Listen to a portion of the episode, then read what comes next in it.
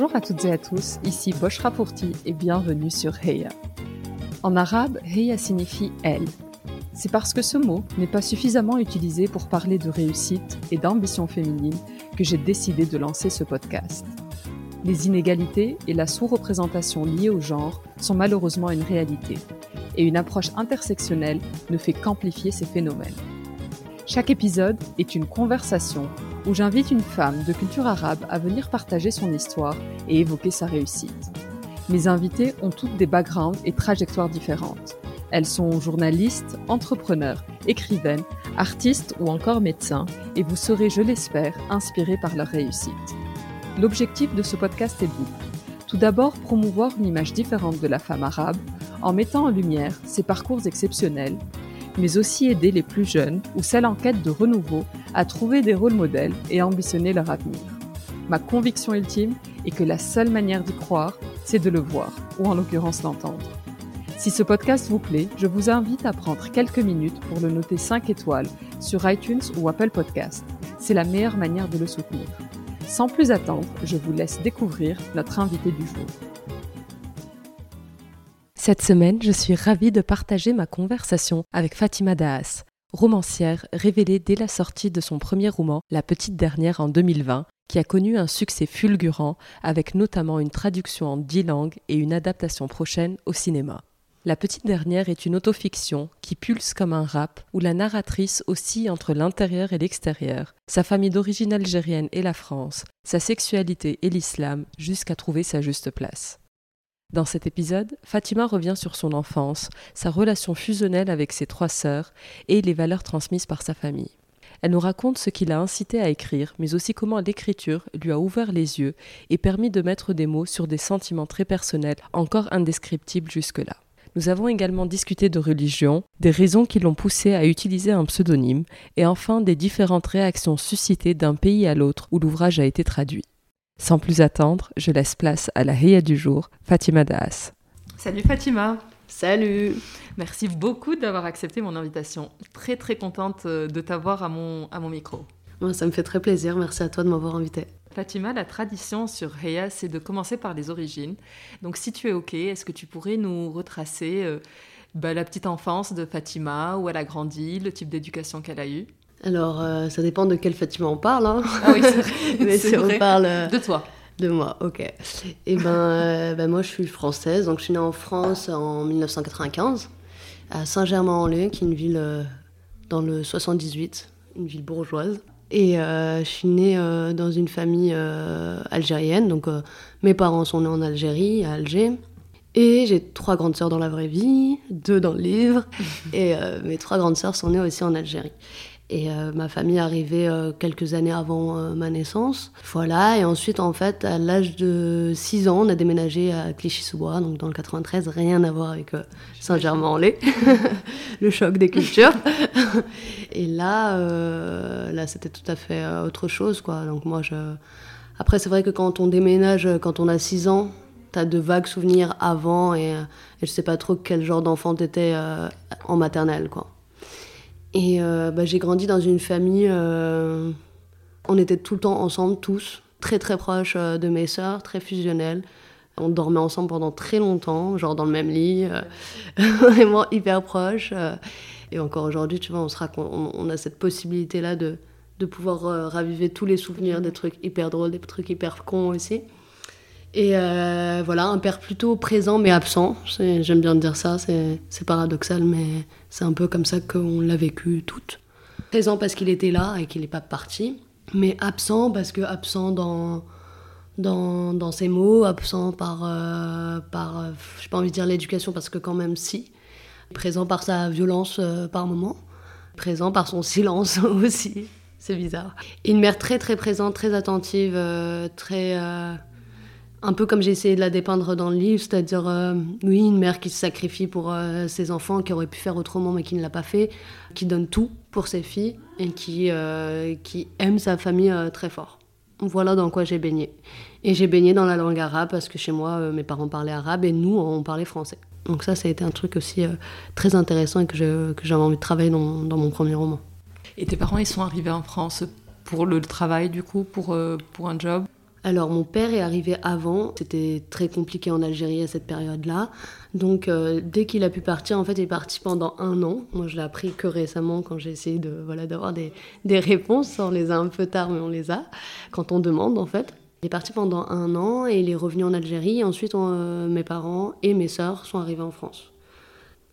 Et comment euh, cette petite fille imaginait sa vie d'adulte? Est-ce qu'elle avait des rêves, un métier qu'elle imaginait? C'est trop difficile pour moi de, euh, de me revoir enfant, mais, euh, mais je pas. Euh, j'ai l'impression que j'avais pas trop de rêves, parce que j'étais très dans le présent, bizarrement. j'étais très adulte, enfant. j'étais très conscience de, de, ce qui allait pouvoir se passer, de ce qui se passait déjà, et, et j'étais très seule intérieurement. Quoi. je me parlais beaucoup intérieurement. C'était très difficile pour moi ouais, de, de savoir quelle, quelle vie je voulais mener parce que j'avais la sensation très vite d'être différente des autres. Donc j'avais pas ce truc de ah je veux faire tel travail, je veux avoir tel mari, je veux avoir tel enfant. J'avais pas ce truc-là, je n'imaginais pas du tout comme ça. Je voyais pas l'avenir comme ça. Euh, je pensais beaucoup à ma mère quand je pensais à l'avenir et j'avais l'angoisse de la mort. Euh, l'angoisse de la mort euh, de ma mère surtout. C'était genre j'y pensais, c'était à la fin du monde quoi. Mais j'avais pas, j'ai pas l'impression que j'avais des, des rêves. Dans un interview que tu as fait, tu disais euh, qu'enfant, tu n'osais pas dire que tu étais arabe. Pourquoi? Complètement, mais je n'osais pas dire plein de choses à l'école. Enfin, euh, peu importe dans quelle école j'étais, d'ailleurs, tu vois, que ce soit à Saint-Germain-en-Laye ou à, à Clichy-sous-Bois, avec euh, une plus forte mixité. pourquoi? Parce que j'avais honte. J'avais honte de dire, par exemple, que mes parents parlaient arabe, parce que je me disais, ah, ils vont penser que je ne sais pas parler français, quoi que si mes parents parlent arabe, ça veut dire que moi je parle arabe et ça veut dire que c'est un moins, alors que ça devrait être quelque chose, euh, exactement, un plus, euh, que ça, devait être, ça devrait être valorisé.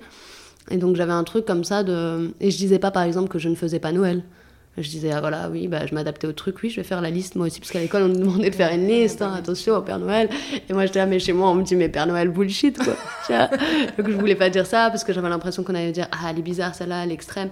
Et en plus, pendant l'enfance, il y avait il y avait moins ce truc-là euh, par rapport à actuellement ce qu'il y a par rapport à l'islam. Il y avait moins, mais je sentais déjà très fortement ce, ce, ce poids-là de cacher qui on est, de cacher nos familles, d'avoir honte. Mais après, par exemple, on m'avait déjà demandé dans une interview est-ce que j'avais honte, euh, euh, honte de ma mère, honte de ma mère qui porte le voile, honte de ma mère pour ce qu'elle est, etc. Et je pense que j'ai pas ressenti ça, par exemple. J'ai jamais ressenti ça parce que je me disais, mais ma mère, elle vient à chaque réunion chose que mon père a, jamais fait et que je lui avais demandé une seule fois et qu'il était jamais venu, tu vois, et que je l'ai attendu, je l'ai attendu, j'étais là, je regardais dans le public, tu vois, il n'y a pas ton daron, en mode putain, il est où? Soit il s'est perdu, et encore dans l'espoir qu'il se soit juste perdu à l'école, tu vois, dans l'école, mais pas du tout. Et donc, euh, oui, ma mère, je n'ai jamais eu honte parce que je pense que je me disais tout le temps, mais elle fait tout. Et donc, le pas, euh, le côté euh, regard extérieur des gens, bah non, je l'ai bloqué, quoi, à ce niveau-là. Tu parlais donc de, cette petite communauté de femmes à la maison, ton papa présent sans être présent, donc vous avez vécu vraiment entre vous. Quelles étaient euh, les valeurs ou les choses qui se sont transmises dans, cette petite tribu de, femmes? Ah, Beaucoup, beaucoup de valeurs. Ça passait d'abord par ma mère, qui les transmettait, je pense, à mes grandes sœurs et mes grandes sœurs sur les deux plus petites. Ça, je l'ai senti pendant très longtemps.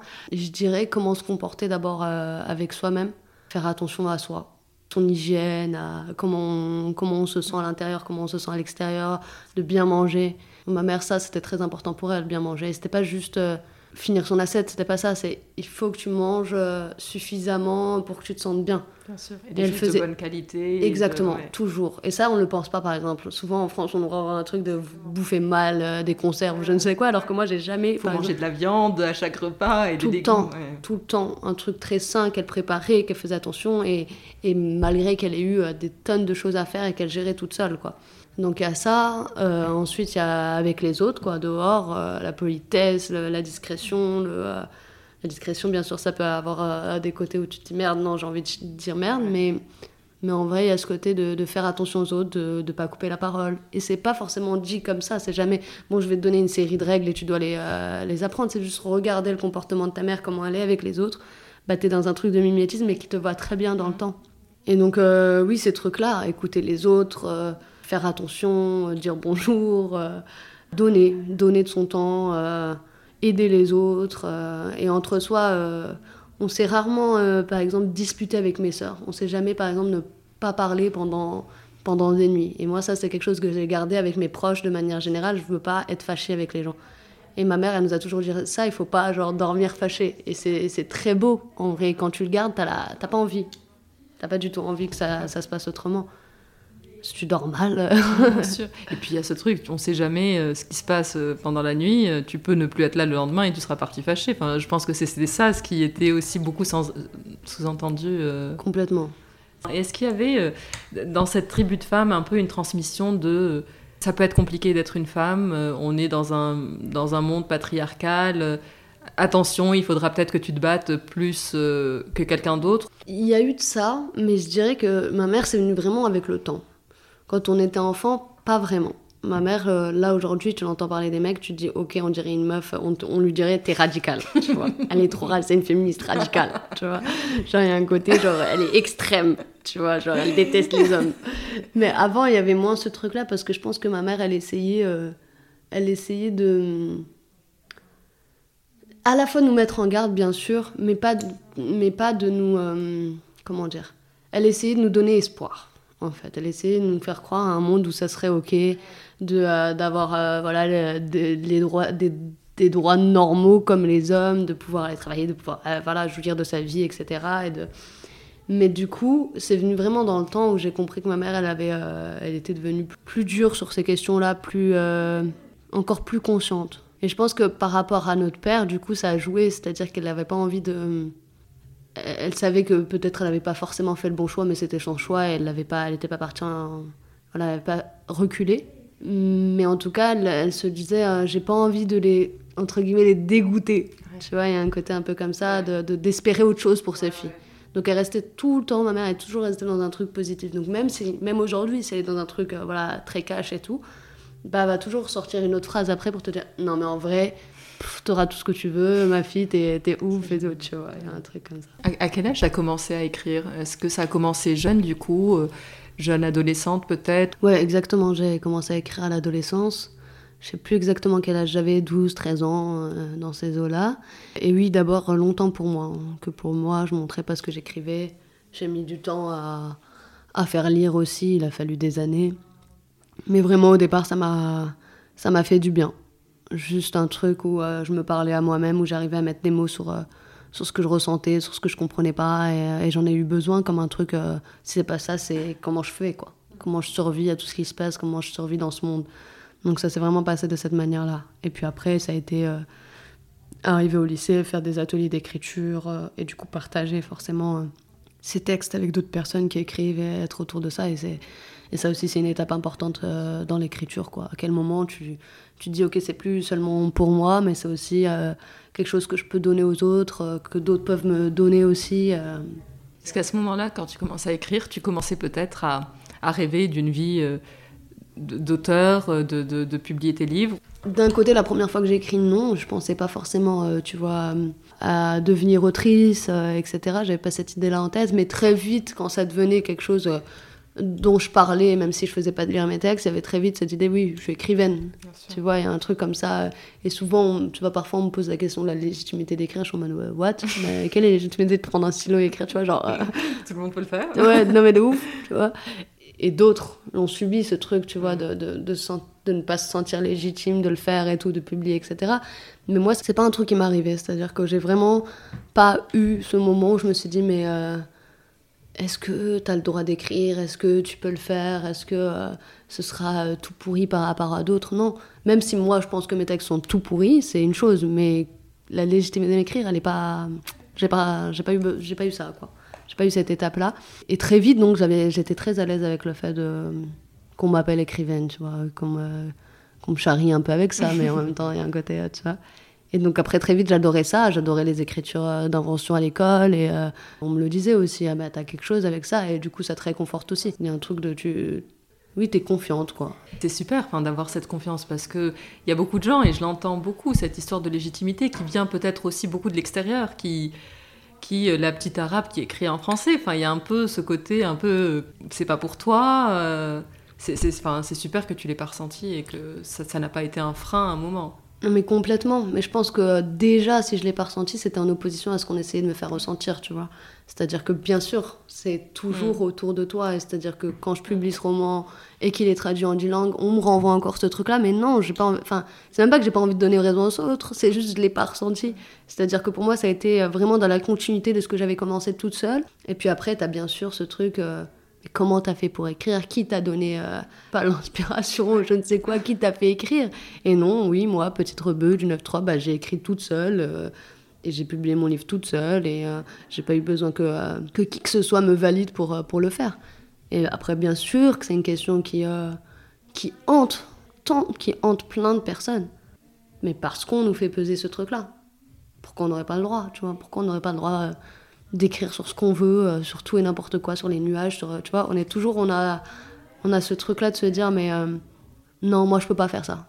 Bah si, je te montrer que je peux le faire, tu vois. Si j'ai envie de le faire, je le fais, c'est tout. Je vais rentrer un peu plus dans le détail du livre. Et, moi, je l'ai lu, je l'ai lu il y, a, il y a longtemps, et je suis pas du tout pour cette interview. Et ce que j'en lisais, c'était l'histoire d'une adolescente qui faisait face à la complexité de sa vie, un âge où on se pose plein de questions sur qui on est et on va choisir un chemin parce qu'on va devenir adulte et, en espérant l'assumer et être, être ce qu'on est. J'étais restée sur ça. En préparant l'interview, évidemment, j'en ai écouté d'autres et je me suis intéressée à la critique et j'étais très étonnée de, de la réaction et des questions que tu recevais et de ce côté euh, viens, on va te sauver la euh, musulmane qui est lesbienne, mais viens, mais viens avec moi, lâche l'islam et, libère-toi, on va voler ensemble. Je sais pas si c'est moi qui, a eu un peu une descente de, ma petite chambre il y a plusieurs années à lire un livre qui m'a touchée versus ce que je lis aujourd'hui. Euh, en me penchant plus sur la critique, ma question était hyper longue.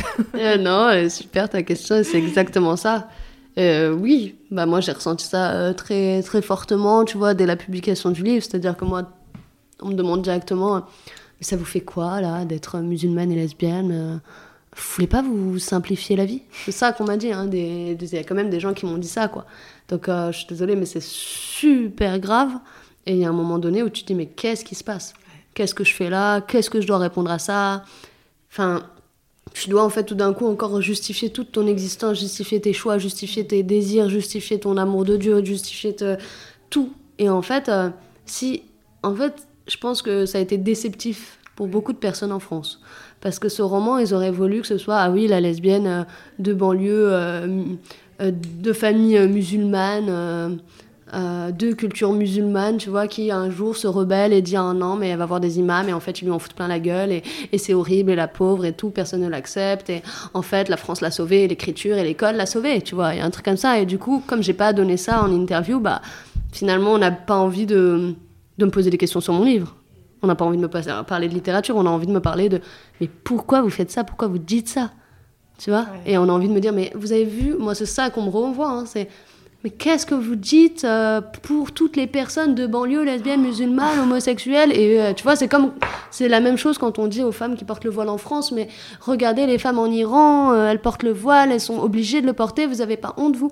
Ben, C'est exactement la même chose qu'on m'a fait, tu vois. C'est Viens qu'on te libère, exactement comme tu l'as dit, et c'est exactement comme ça que je l'ai ressenti, et beaucoup de personnes l'ont ressenti, heureusement, parce qu'en fait, très vite, tu te sens seul quand tu vis ça. Tu vois, tu lis ton premier roman, t'es un peu... Euh, Mais ça a été une chute pour toi, parce qu'on écrit son premier roman, on est publié, donc il y a l'excitation, etc. Est-ce que tu t'étais préparé à une potentielle réaction comme ça, ou non?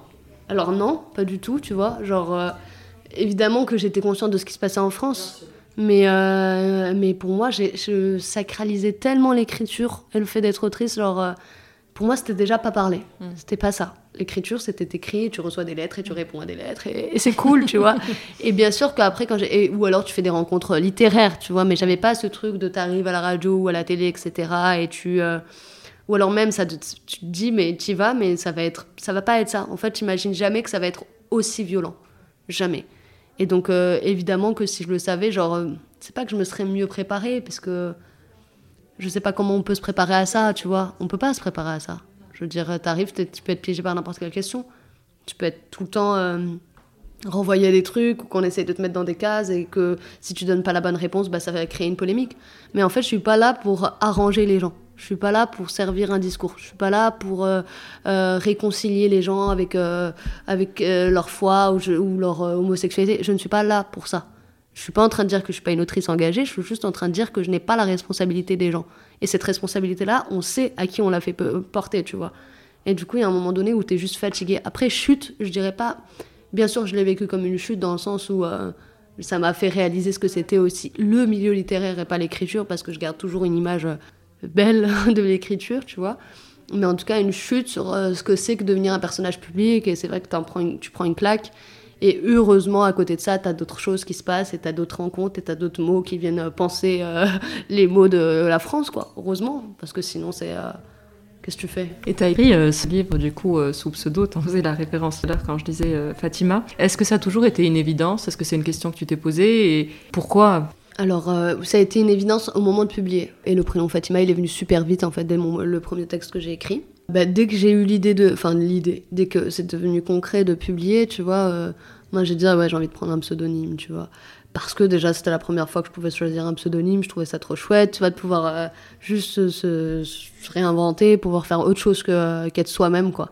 Et après, voilà, se détacher aussi du nom paternel, se détacher un peu de moi, ma petite vie, et j'avais pas envie que ce soit mon vrai prénom, tu vois, c'est un, truc... Euh, j'ai pas ressenti le truc de me dire ah pourquoi c'est pas signé à mon nom? Oh tout le monde tu vois j'avais pas euh, non j'avais pas ce truc là au contraire j'avais envie de séparer ces trucs là tu vois genre séparer ce monde là et je pense que j'ai bien fait parce que ça m'a vraiment mis. Euh, ça m'a protégée d'une certaine manière. Et, ça, et, tu vois, par exemple, j'en avais parlé avec ma mère et c'était super intéressant. Elle me dit Mais oui, fais-le, tu vois, genre, euh, fais-le parce qu'en vrai, tu seras tellement. Euh, c'est ton truc à toi, en fait. Et elle avait grave raison. Elle m'a dit Ça, ce sera ton truc. Et c'est comme ça que j'ai vécu, c'est mon truc. Du coup, j'ai pas besoin de. Quand je suis avec mes amis, c'est mon prénom, tu vois, j'ai pas besoin qu'on revienne à ça. Et parfois, tu as juste envie de, de, prendre du recul et de dire Bah, ça, c'est à côté, quoi c'est à côté, c'est ce que je fais de ma vie, mais c'est pas ma vie. C'est pas moi. ça, ne résume pas euh, ma vie dans son entièreté. Complètement. Ton livre, il a été euh, traduit euh, en dix langues, où les droits ont été rachetés par dix pays l'Allemagne, les États-Unis, l'Angleterre, l'Espagne, l'Italie, la Catalogne, la Suède, le Brésil, le Danemark et la Turquie. Je le dis parce que je trouve que c'est hyper impressionnant et vraiment, félicitations, c'est amplement, amplement mérité. Il va également être adapté en film. Est-ce que tu t'attendais à cette vague de, succès, de, reconnaissance encore moins, encore moins que la vague de violence, tu vois. non, non, pas du tout, tu vois. Genre, je m'y attendais pas du tout. Et c'est vrai que voir son livre traduit en plein de langues, euh, c'est genre incroyable comme expérience, vraiment. Parce que du coup, tu te dis, ton livre, il voyage. Il, est voyage. universel. Exactement. Et il est universel. Et c'est quelque chose qu'on m'a refusé dès le début, tu vois. Et c'est exactement ça. Tu touches un point très important, c'est-à-dire que tu arrives et tout de suite on te parle direct de musulmans homosexuels. Donc du coup, toi tu te dis, tu as écrit pour ces personnes-là. Évidemment que quand j'écris cette histoire, tu vois, c'est en... Je pense à la petite fille que j'étais, tu vois. Et donc je pense à toutes les petites filles, je pense à toutes les grandes adultes et les jeunes adultes et je ne sais qui, tu vois, qui ont traversé ça parce qu'on a un lien qui sera, mais euh, à vie, quoi. Mais je ne pense pas qu'à ces personnes-là. Je pense aussi à toutes les nanas qui, euh, qui genre arrivent, n'ont rien à voir avec cette histoire et qui me disent mais j'ai compris des trucs de ouf de ma vie, tu vois. Et ça on me l'a refusé dès le début parce qu'on a essayé de m'enfermer. Donc quand je vois qu'il est traduit, je me dis ok là c'est un truc de ouf. Parce que là tu peux partager avec des gens avec qui tu parles même pas la même langue.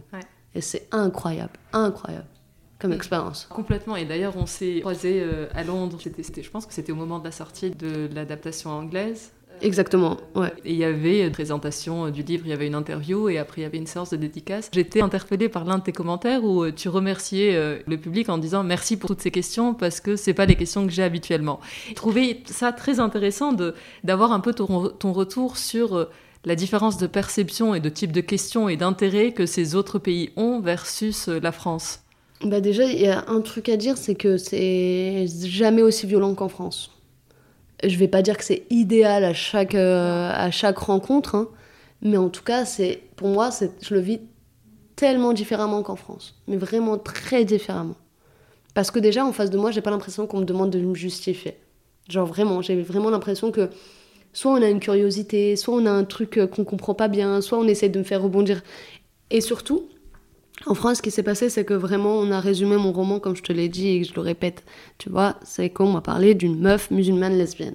Et qu'on m'a pas du tout parlé d'un personnage qui est asthmatique. Qu'on m'a pas du tout parlé de ce que ça fait que quand t'es au collège et qu'en fait t'as une CPU qui dit à ta daronne, euh, mais en fait elle se prend pour un garçon.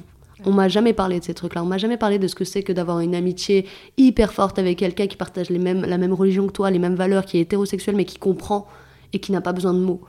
Tu vois, vous avez rien besoin de vous dire, vous, elle comprend et c'est ok.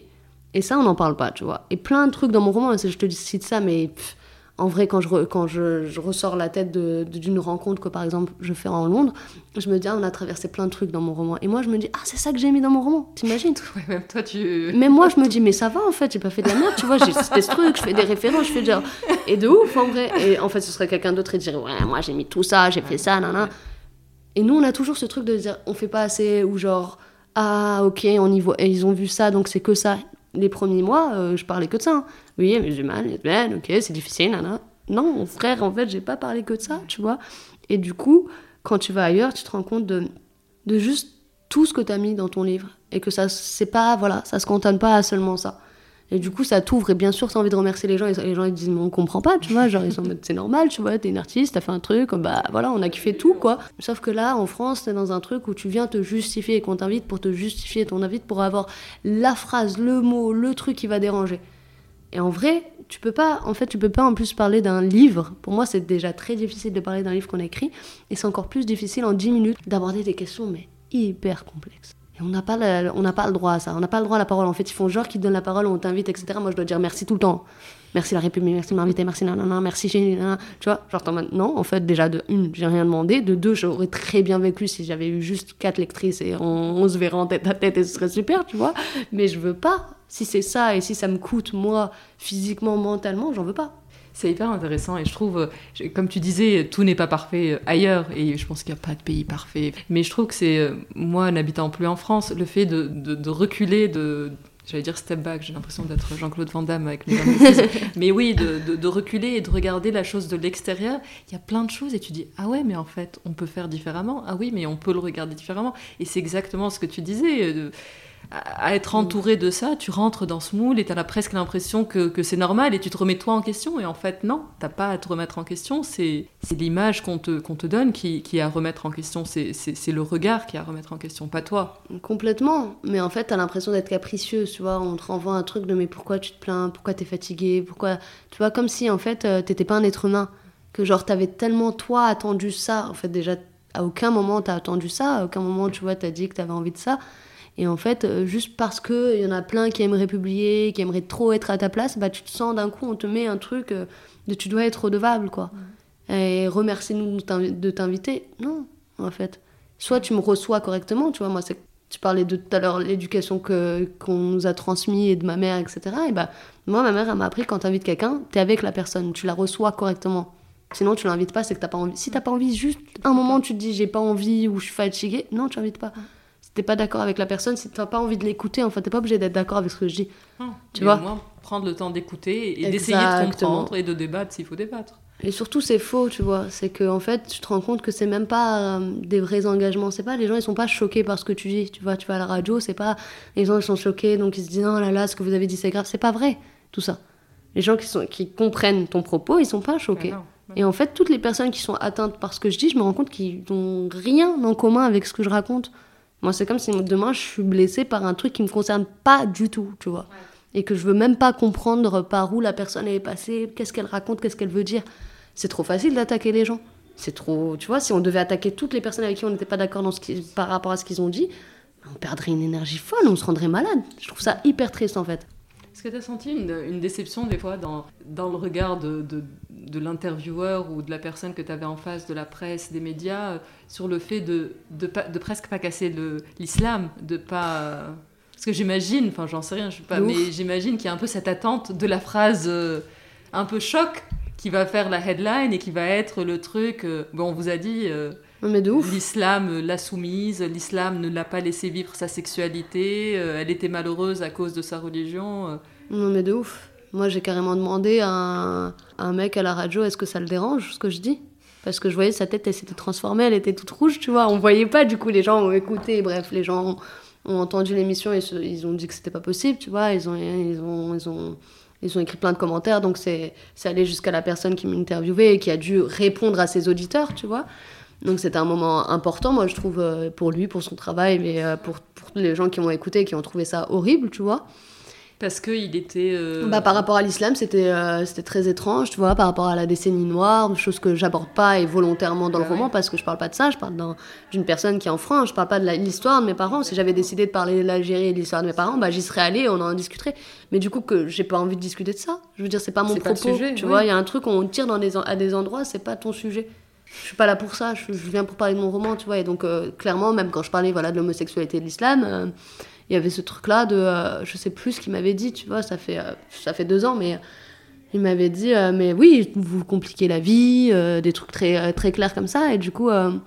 et du coup, moi, je poussais le truc et j'ai dit, mais peut-être même qu'elle aime Dieu plus que les femmes. Et tu vois, l'amour de Dieu, c'est pas un truc que tu quantifies, tu vois, c'est pas un truc que tu essaies d'expliquer déjà, et c'est un truc qui dépasse tout, évidemment, c'est pas du tout le même amour. Et, et du coup, la tête qu'il a fait, tu vois, c'est comme si j'avais euh, dit un truc de malade, tu vois. Et il est devenu rouge tout au long de la discussion, il est devenu rouge et tout. Et du coup, à un bout d'un moment, je lui dis, mais ça vous dérange? Tu vois, genre vraiment, ça vous dérange? Et genre, euh, bah non, il avait pas de réaction. Et un truc, t'étais choqué, tu vois. T'es en mode, euh, mais pourquoi tu m'invites? En fait, c'est pas pour mon travail c'est tes obsessions, mais va, je sais pas, va discuter avec des gens euh, sur ces questions-là. Moi, j'ai pas envie de discuter avec toi pour ça, en fait. Genre, euh, invite les gens pour les bonnes raisons. En fait, c'est tout le respect, on demande juste du respect, quoi. En fait, ces personnes-là, quand tu leur dis que c'est pas normal, qu'on traite pas les gens comme ça, ils te disent, mais en fait, euh, je suis pas là pour faire un éloge de votre roman. En fait, c'est ne rien comprendre, en fait, à ce qu'on vous dit, tu vois. Évidemment, on parlait du succès du livre, et est-ce que t'as senti un peu une responsabilité par rapport euh, à ces femmes? Parce que on n'en a pas parlé mais je sais pas si toi tu as eu euh, des rôles modèles ou si à un moment dans ta vie dans ton adolescence c'est quelque chose qui t'a manqué de trouver potentiellement euh, une musulmane qui, qui assumait son homosexualité qui, qui, le disait ou le disait pas mais qui le vivait et qui était à l'aise avec ça? Alors non moi j'ai vécu ça de manière très seule tu vois très solitaire j'ai pas du tout eu de, de modèle, de rôle modèle, de, de personnes à qui je pouvais m'identifier. Euh, même dans la vraie vie, je voyais aucune lesbienne. Tout court. Tu vois, genre à l'école, je voyais pas de. À Clichy-sous-Bois, pour moi, j'étais la seule lesbienne. C'est pas le cas. Bah mais tu vois, c'est grandi avec ce truc où tout le monde se planque, mais se planque à un point où tu ne peux pas savoir. Et d'ailleurs, moi, de toute façon, à cet âge-là, et pendant longtemps, je me le disais pas ça, tu vois. Je, je nommais pas ça et j'étais incapable de mettre de mots là-dessus, comme c'était un gros mot, tu vois. Et, euh, et donc non, j'ai manqué de ça et je pense que même au moment où j'ai su, où j'ai réussi petit à petit à le conscientiser et à l'accepter euh, pas à pas, bah, j'avais peur encore de ce truc d'identification, de, de, de pouvoir partager autour de ça, etc. Tu vois. Et donc euh, après, moi j'ai conscience de, de, de, ce que j'ai écrit, de ce que j'ai mis, de ce que j'ai offert, de ce que j'ai donné, tu vois, aux gens et de, et de, de, ce que ça peut créer avec les gens et de ce que ça a pu faire à, à certaines personnes. Et, et c'est fort, tu vois, c'est fort euh, pour ces personnes-là, mais c'est fort pour moi de ouf, tu vois. Je suis pas du tout. Euh, ça me laisse, euh, ça me laisse pas, tu vois, ça me laisse pas du tout indifférente. Au contraire, ça me fait, bah, ça me fait me rendre compte de l'importance de ce que j'ai fait. Mmh. Pour moi égoïstement, mais pour toutes ces personnes, tu vois. Et quel, enfin, ce sujet, il est tellement, il a tellement pas été abordé, tu vois par des meufs en plus. Mm. Que, tu vois, on a tellement pensé qu'on était seuls et plein de meufs, tu vois, après que j'ai rencontré des groupes de parole, euh, des meufs racisées, lesbiennes, musulmanes ou pas, tu vois, mais qui toutes ont eu ce truc-là de grandir tout seul, quoi. De pas pouvoir dire, de. de, Parce que invisible, c'est quelque chose d'invisible, donc tu peux pas, euh, tu vois. Moi, ce que je dis souvent, c'est que j'ai pas honte d'être lesbienne, j'ai jamais eu honte d'être lesbienne, j'ai eu honte de pas pouvoir le dire, de pas pouvoir trouver quelqu'un avec qui je pouvais euh, genre juste me dire ok c'est ok euh, ça existe en fait. À partir du moment où tu crois que ça n'existe pas tu peux pas dire euh, je suis lesbienne tu vois. T'es la première qui débarque tu vois. J'accepte j'accepte voilà d'être quelqu'un qui a qui a ouvert ce sujet là en fiction en autofiction tu vois dans la littérature aujourd'hui et, je suis très heureuse de, de, ce que ça a permis. Après je refuse le côté désagréable de la chose tu vois. Non mais ce que je veux dire c'est que je refuse qu'on me fasse peser, des choses, tu vois. C'est-à-dire que je parle au nom de personne, je parle au nom de moi-même, je prends ma responsabilité et c'est tout. C'est que je sais que. Et en plus, ce que je veux dire, c'est que les personnes qui se sont identifiées d'une quelconque manière ou qui, ont, qui respectent mon travail ou qui respectent ce que j'ai pu faire, qui trouvent ça courageux, etc., c'est des personnes qui n'ont pas la même histoire que moi. Et c'est ça qu'il faut faire comprendre en France. C'est-à-dire que moi, ce que je raconte, c'est de mon point de vue, de ce que j'ai pu regarder, de ce que j'ai pu observer, de ce que j'ai vécu, de ce que j'ai transformé dans mon livre. C'est tout. Tu vas prendre une autre meuf, pareil, musulmane, algérienne ou marocaine ou tunisienne ou je ne sais quoi et ben elle va te raconter ça encore sous un autre angle. Peut-être que dans sa famille, pas, ils n'étaient pas du tout pratiquants. Dans une, une, autre famille, ils sont pratiquants, mais ils en ont rien à foutre. Dans une autre famille, ils sont OK. Enfin, tu vois, il y a, autant d'histoires que de personnes. Pas. Mais il y a une capacité à s'identifier. Et c'est ça la littérature. Si tu as réussi ça, c'est le plus important. Et moi, c'est le plus important pour moi. C'est tout. Et dire, en fait, on est multiple, bordel de merde. Vous n'allez pas réussir à dire un tel, elle est comme ça, et elle aussi, on la met dans la même case. On est toutes différentes.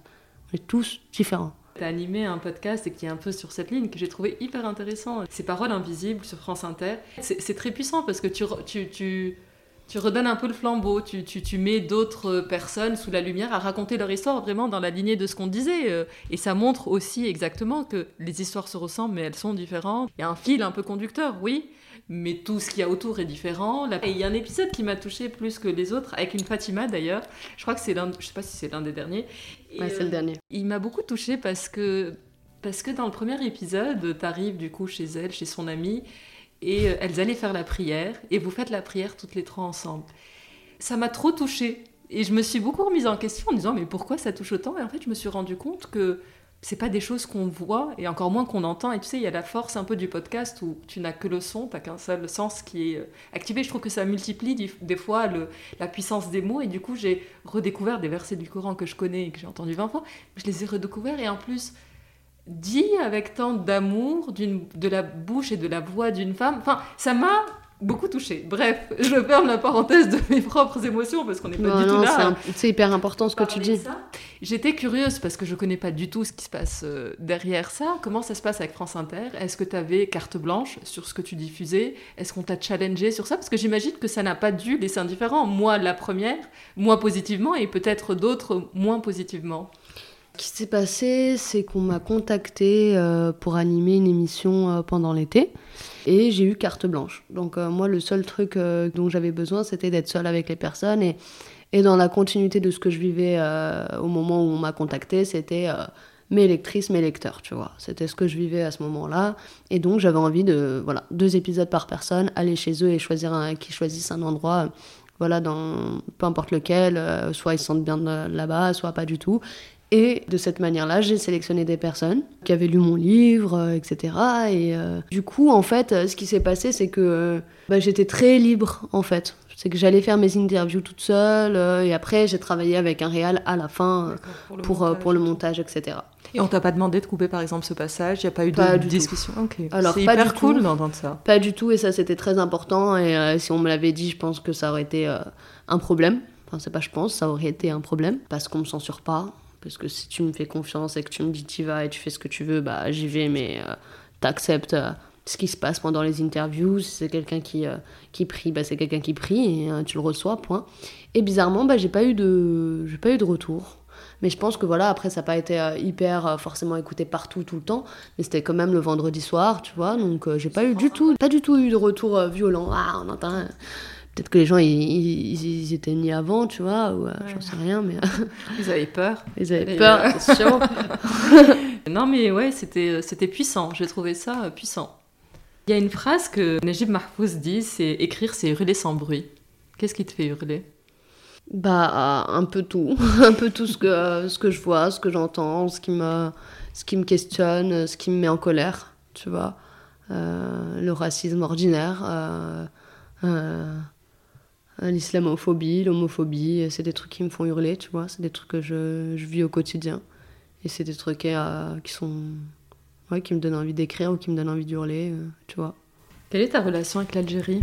Alors, ça fait longtemps que j'y suis pas allée.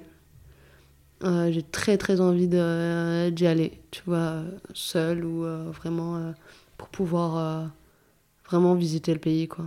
J'ai la sensation de le connaître que à travers la famille, tu vois, de quand il va, bah, t'es en famille, quoi. Et tu fais pas exactement, tu te. Voilà, tu te, tu te concentres pas sur ce que tu peux, euh, ce que tu peux vivre, toi, euh, en étant là-bas, quoi. Et donc, ça, j'ai très envie de le faire et j'ai très envie aussi de, de savoir lire et écrire euh, arabe. Ça, c'est dans mes projets. Ouais, voilà, je dirais ça. Qu'est-ce que la réussite pour toi? Ben, très bêtement, euh, réussir à la réussite, c'est réussir à terminer quelque chose pour moi. Ce que je veux dire par là, c'est que je ressens un très grand plaisir, un apaisement, un soulagement quand j'ai terminé quelque chose euh, que je pensais pas finir ou que j'ai terminé quelque chose euh, que j'avais envie de terminer, tu vois, que, un projet, quelque chose que à quoi je tenais, quoi. L'aboutissement de quelque chose, tu vois, c'est juste ça. C'est rien d'autre que ça.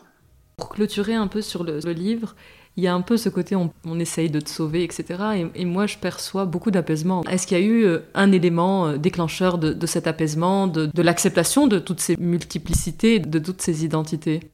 Franchement, c'est ça va paraître un peu paradoxal, mais je pense que c'est la foi. Il y a un truc où j'ai compris que j'étais lesbienne et que ça m'allait intérieurement de, de l'être, en fait.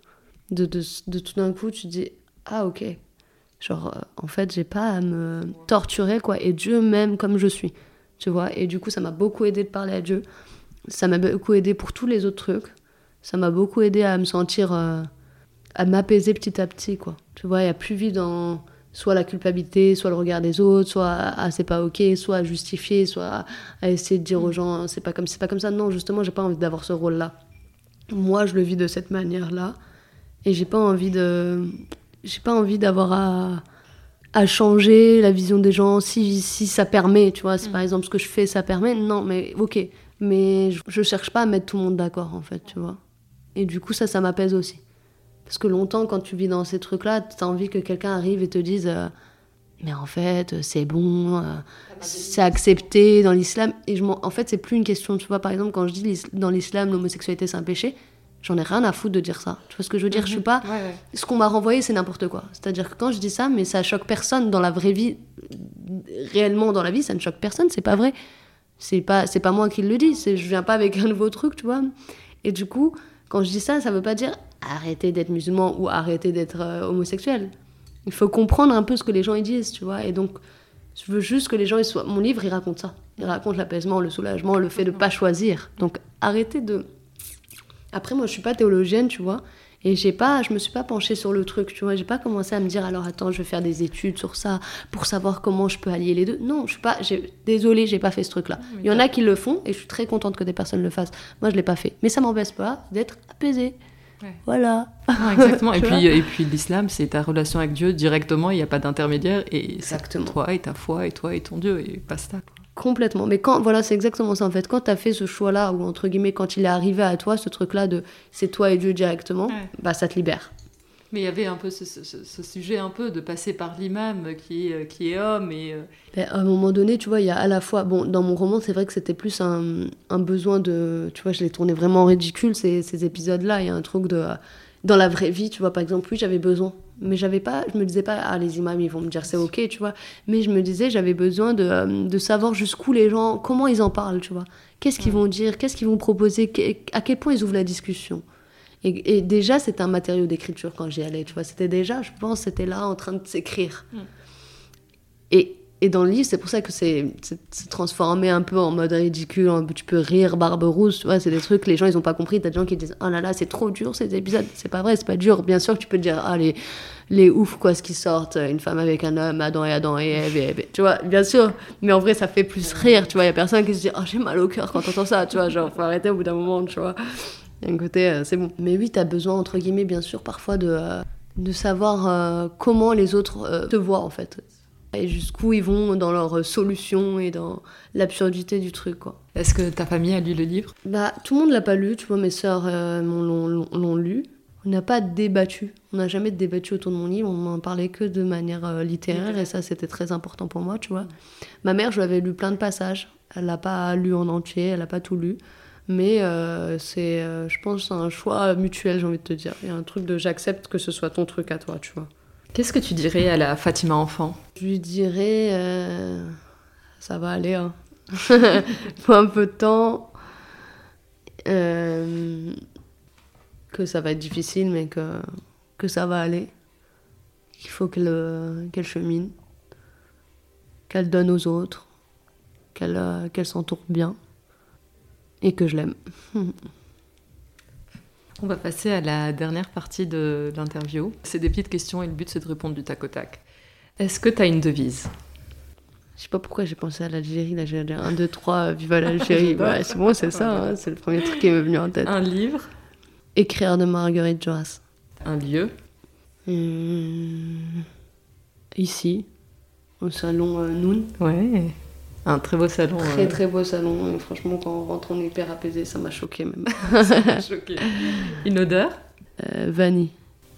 Une chanson. Soul King, euh, La Liberté. Une femme que tu me recommanderais d'inviter sur le podcast. Je dirais euh, Maboula Soumaoro. Je te remercie infiniment, Fatima. J'ai passé un super moment.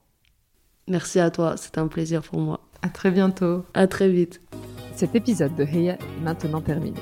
Je vous remercie sincèrement de l'avoir écouté jusqu'au bout, ce qui j'espère veut dire que vous l'avez apprécié. N'hésitez pas à le partager autour de vous, avec des amis ou sur les réseaux sociaux, c'est ce qui permet au podcast de grandir. Vous pouvez aussi le noter 5 étoiles et me laisser un petit commentaire, c'est un vrai plaisir de les lire. Si vous avez des questions ou voulez me suggérer une invitée, n'hésitez pas à me contacter sur la page Instagram Heya underscore podcast. À très bientôt.